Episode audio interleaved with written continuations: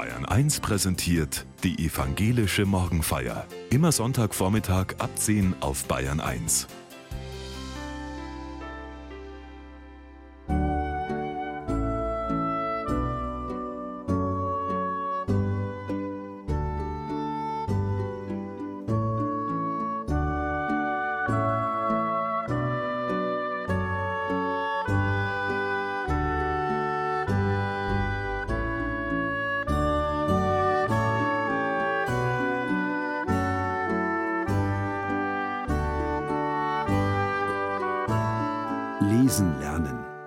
war einmal richtig schwer.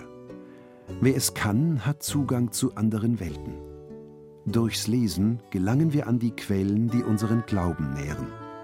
Davon erzählt Pfarrerin Elke Eilert aus Wolfratshausen in der evangelischen Morgenfeier.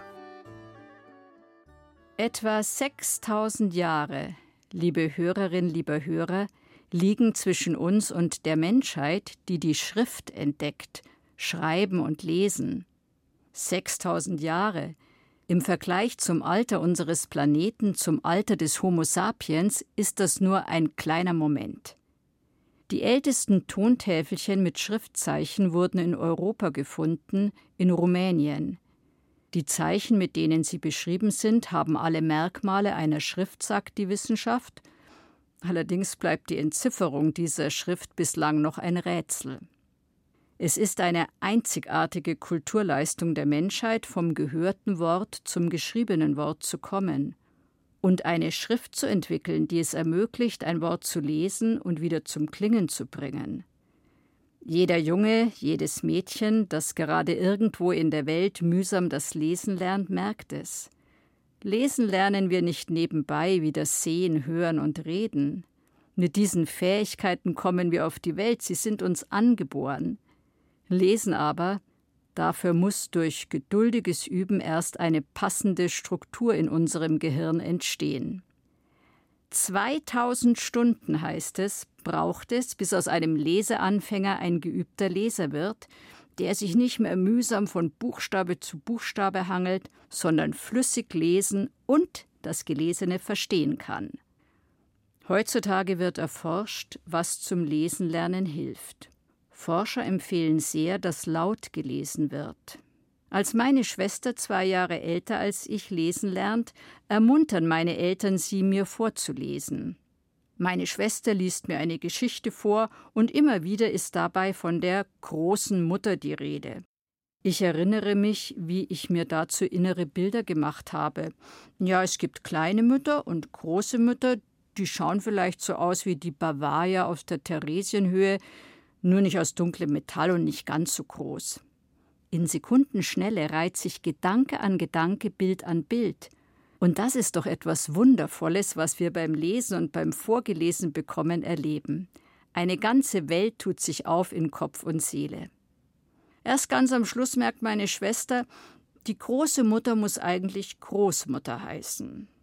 Und manche machen es bis an ihr Lebensende, einander vorlesen.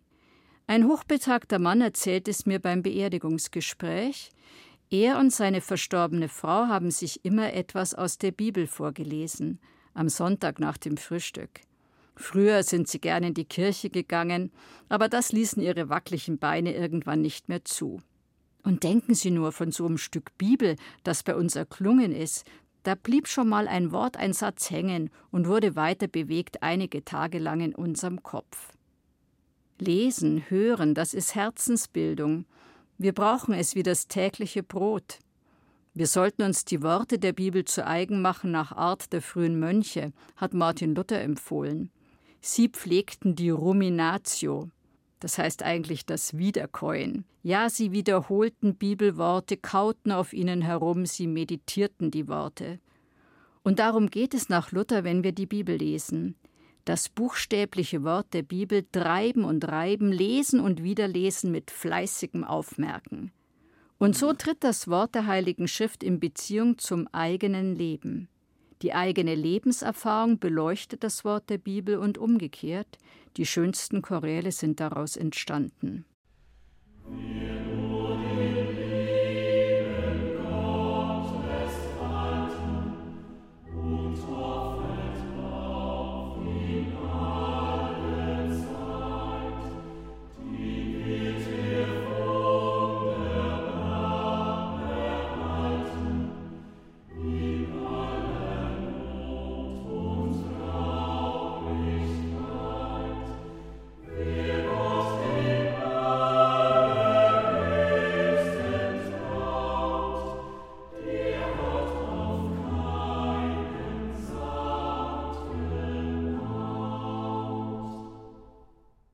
Lesen ist eine Hilfe beim Glauben, nicht nur weil wir mit dem Lesen uns selbst in die Bibel vertiefen können.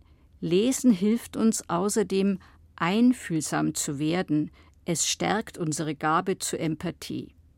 Dazu aber dürfen wir nicht nur lesen, wie wir es manchmal morgens mit unserer Zeitung oder dann den Tag über am Computer machen, schnell mal einen Artikel überflogen, vielleicht nur die Zusammenfassung am Ende des Artikels gründlich gelesen. Wer nur noch so liest, kann es verlernen, lustvoll vertieft zu lesen. Das lustvoll vertiefte Lesen ist ein Weg zu mehr Mitgefühl, zu mehr Empathie. Leseforscher haben sich die Hirnaktivität angeschaut bei Menschen, die vertiefte Leser und Leserinnen sind. Und sie konnten entdecken, liest der Mensch von einem raschelnden Seidenkleid einer Romanfigur, dann werden in seinem Gehirn die Areale aktiviert, die mit dem Tastsinn zu tun haben. Springt die Romanfigur aus der Kutsche, so aktiviert das die Areale, die für unsere Bewegungen zuständig sind. Das zeigt schon, dass wir uns mit einer Figur aus einem Roman vernetzen. Ihre Gefühle werden zu unserem Gefühl, ihre Weltsicht die unsere. Meistens nur für die Momente, in denen wir uns in die Lektüre vertiefen. Dennoch dieses in einen anderen Menschen geschlüpft zu sein, das schult unser Mitgefühl, bereichert unsere Menschenkenntnis, unterstützt uns dabei, uns in andere einzufühlen eine unverzichtbare Zutat für das zentrale Gebot unseres Glaubens, liebe deinen Nächsten wie dich selbst.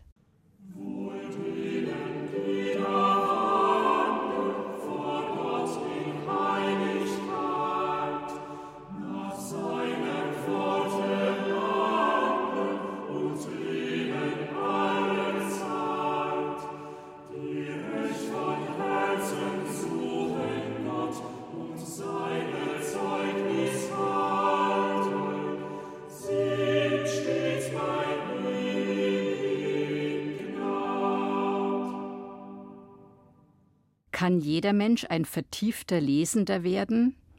Es spricht viel dafür, dass es Menschen gibt, die gerade dazu kein Talent haben. Sie haben eine Leseschwäche. Und die Schulen haben das oft behandelt wie Faulheit oder geistige Behinderung. Oft haben Menschen mit Leseschwäche ihre Kindheit zweigeteilt erlebt. Eine schöne Kindheit vor der Schule und dann eine einzige Quälerei. Zum Glück ist hier etwas dabei, sich zu verändern. Heute weiß man, Leseschwäche oder Legasthenie ist nicht Faulheit oder ein geistiges Handicap. Leseschwäche entsteht, weil die Gehirne von Legasthenikern anders organisiert sind als bei den Lesefähigen. Oft sind Menschen mit Leseschwäche höchst kreativ. Leonardo da Vinci gilt als Universalgenie. Er war Maler und Bildhauer, Architekt, Anatom, Mechaniker, Ingenieur und Naturphilosoph und mit hoher Wahrscheinlichkeit war er Legastheniker. Das lassen seine bizarren, überbordenden Notizen vermuten. In Spiegelschrift geschrieben, von rechts nach links, strotzen sie von Schreibfehlern und sprachlichen Absonderlichkeiten. Seine Biografen berichten, Da Vinci habe sich im Umgang mit Sprache nicht wohl gefühlt und häufig betont, ich kann nicht lesen. Wenn Da Vinci sich ein ideales Malerleben vorstellt, dann gehört dazu unbedingt ein Vorleser. Da gibt es also die einen, die lieben das Lesen, können dabei mühelos in andere Welten eintauchen. Anderen wird das Lesen nie ans Herz wachsen, sie haben einen anderen Zugang zur Welt. Selbst wenn sie unter extra Mühe irgendwann gelernt haben zu lesen, eine große Lesefreude entsteht meistens nicht. Zum Glück gibt es so viele gute Bücher zum Anhören. Heutzutage muss niemand mehr selber lesen, um in den Genuss zu kommen, in anderen Welten umherzugehen und durch das Auge anderer Leute das Leben anzuschauen und dabei zu wachsen in Sachen Mitgefühl und Einfühlungsvermögen. Wir, die Eltern, die Großeltern, Tanten und Patenonkel, wir sind nah dran an Kindern. Wir können mithelfen, dass Kinder zu Lesefreundinnen werden. Das fängt schon im Babyalter an. Nimm dein Kind, deine Enkelin auf den Schoß und lies ihr vor, was auf den Bilderbuchseiten steht. Schau dir mit dem Baby die bunten Bilder an und sprich mit ihm. So wächst der Wortschatz ganz nebenbei. Ein Lesegesamterlebnis, die Nähe eines geliebten Menschen und ein Buch, aus dem eine Geschichte heraussteigt. Meiner Erfahrung nach liebt das jedes Kind. Mein achtjähriger Enkel ist ein kreatives und munteres Kind, das kaum je stillsitzt. Lesen wir ihm vor, kuschelt er sich an uns und alle Unruhe ist verschwunden. Die Geschichten schlagen ihn in den Bann, sie nehmen ihn auf, er darf durch Harry Potters Augen schauen oder mit Michel von Lönneberger Streiche aushecken. Ich wünsche meinem Enkel, ja ich wünsche es allen Kindern, dass sie entdecken können, welche Welten sich in Büchern für sie auftun. Ich bin eine Leserin und weiß, dass das Lesen mein Leben auf viele Weise fördert und unterstützt. Lesen tröstet, gibt Geborgenheit, regt auf, regt an, und manchmal ist es wunderbar, wenn uns jemand vorliest. Sonntagmorgens bekommt, wer will, etwas Kostbares vorgelesen, die Worte aus der Heiligen Schrift. Im Radio oder in der Kirche hören wir Bibelworte. Auch in ihnen tun sich Welten auf, manchmal sogar der Himmel. Und manchmal geht mir eine gut vorgetragene Lesung im Gottesdienst mehr unter die Haut als alles andere, was sonst noch gesagt wird. Lesen, welche Wonne. Ja.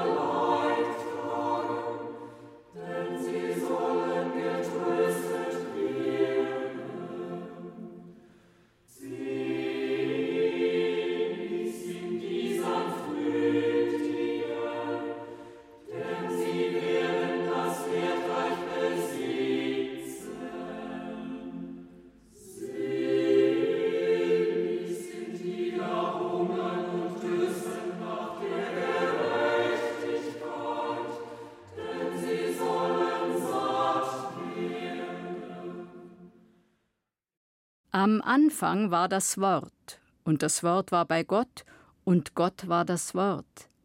Das Gesprochene, das Gehörte, das geschriebene Wort, und es formt eine ganze Welt. Der Logos, wie ihn die griechischen Philosophen nennen, Gott ist das Wort, das Lebendige, das Wahrheit aufdeckende, das Tröstende, das wachmachende Wort. Es gibt eine Geschichte in der Bibel, die zeigt, das gelesene, verinnerlichte Wort ist das einzige, was hilft, um größte Krisen zu überleben. Ezechiel, ein Priester aus Jerusalem, der vor 2500 Jahren Krieg und Deportation erlebt hat, hat die Geschichte aufgeschrieben. Ezechiel schaut Gott in seinem Thron, schaut die Cherubim, die Engel mit den Flügeln, schaut Räder in Bewegung, übersät mit unzähligen Augen. Feurige Kohlen, blinkendes Kupfer, Räder aus Türkis, die Himmelsfeste wie Kristall und darüber ein Thron aus Saphir. Wie der Regenbogen steht in den Wolken, wenn es geregnet hat, so glänzte es ringsumher. So war die Herrlichkeit Gottes anzusehen. In diesem fantastischen Szenario aus Farbe, Feuer und Bewegung wird der Prophet von Gott überwältigt und bekommt seinen Auftrag. Die schwere Aufgabe, Widerstand zu leisten, den Menschen Wahrheiten zuzumuten, die sie nicht hören wollen. Doch das ist nicht alles. Die Stimme sagt, ich sende dich als Propheten zu meinem abtrünnigen Volk Israel und zu allen anderen abtrünnigen Völkern. Sie haben harte Köpfe und verstockte Herzen. Sie sind ein Volk des Widerspruchs. Du, Menschenkind, du sollst ihnen meine Worte sagen, ob sie hören wollen oder nicht. Nun widersprich du mir nicht, sondern mach, was ich dir sage. Und dann hält Gott ihm eine Schriftrolle hin, vorn und hinten beschrieben, nicht nur auf einer Seite wie bei den irdischen Schreibern von Schriftrollen. Auf Gottes Schriftrolle drängen sich Worte auf beiden Seiten. Und Ezechiel liest geschwind. Dort steht nichts als Klage, Seufzer und Wegeschrei. Und schon wird er aufgefordert, iss. Und er isst die ganze Rolle mit ihren bitteren Worten. Und schau, wie er auf ihr herumkaut, füllt sich sein Mund, und es schmeckt köstlich süß wie Honig. Für einen Moment wird es ihm versüßt, sein neues Amt mit dem schweren Auftrag, denen das Wort Gottes zu sagen, die es eigentlich nicht hören wollen. Stellt man sich das leibhaftig vor, muss Ezechiel eine riesige, starre, unverdauliche Pergamentrolle zerkauen und herunterschlucken. Dieser Prophet soll nicht nur Sprachrohr Gottes sein, wie alle vor ihm, hier passiert eine Verschmelzung, das göttliche Weh und Ach über Krieg, Verschleppung, Verwüstung, eine Art kosmische Trauer, so unverdaulich wie die Rolle selbst, verinnerlicht hier ein Mensch, um sie von nun an unter die Menschen zu bringen. Mit seinem ganzen Körper.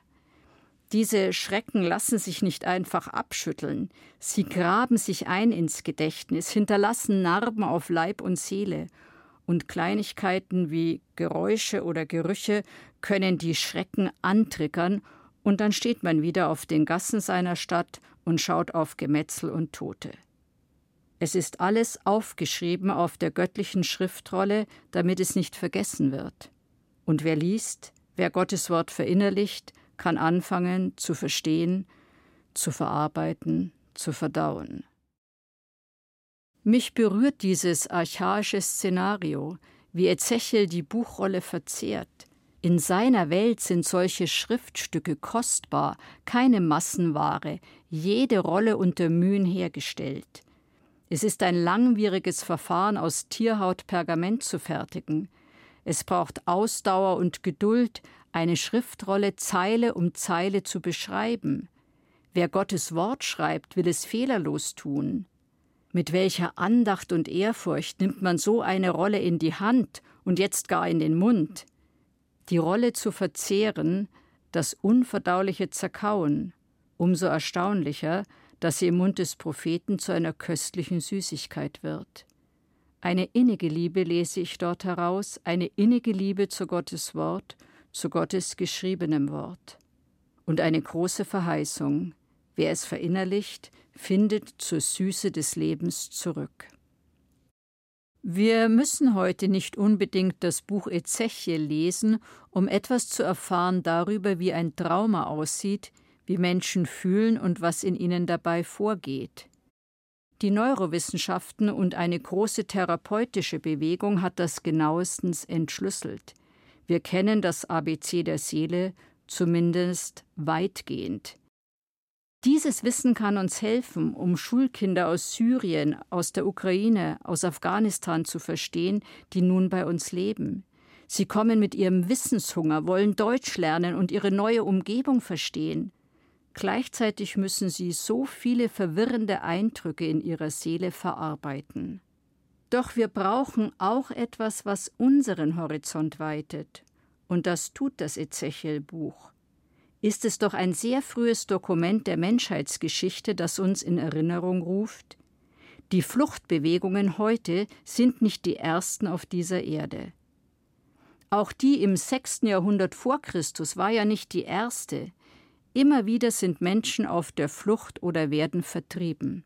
Und, so zerstörerisch solche Bewegungen sind, das Volk Israel macht in dieser Katastrophe die Erfahrung, dass es mit seinem Gott nicht am Ende ist, dass Gott nicht gebunden ist an die heimatliche Scholle, an ein Gotteshaus und immerwährende Ordnungen.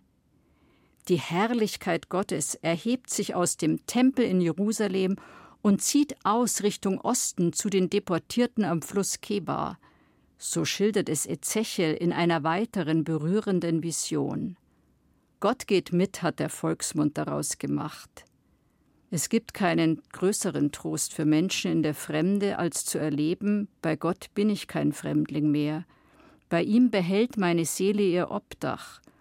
Gott ist mit mir in die Fremde gegangen. Er richtet auch hier sein Wort an mich, ich kann es lesen, hören, verinnerlichen.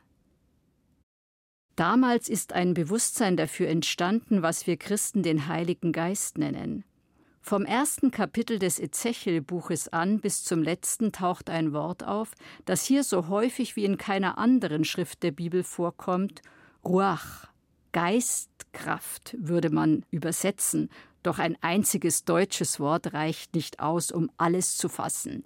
Wind, Geist, Leben, Sinn, Mut, Odem, Windrichtung. Er ist Wind, bewegt die Segel der Schiffe und die Windräder. Er ist Antriebskraft, Lebensgeist, das, was in uns atmet und uns zu lebendigen Wesen macht.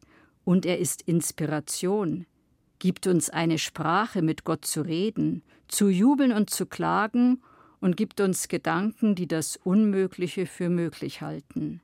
Spirituelle, schöpferische Kraft ist der Geist, der jeden Buchstaben lebendig macht.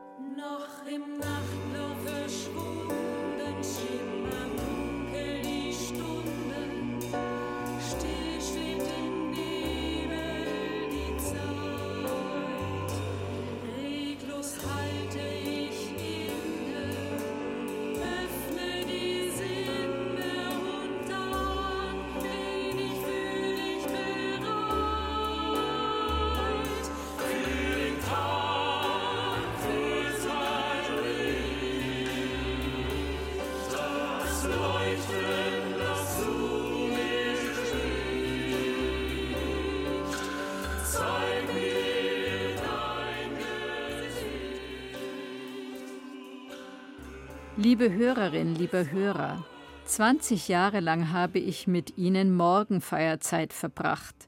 Es hat mir Freude bereitet.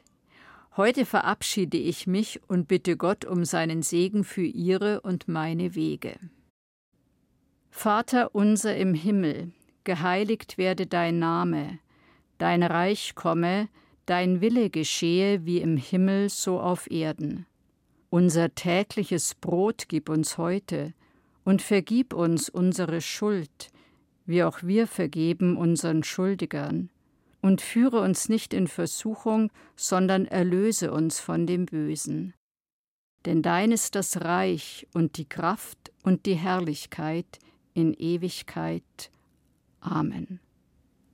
Es segne und behüte uns der barmherzige, allgegenwärtige Gott, der Vater, der Sohn und der Heilige Geist.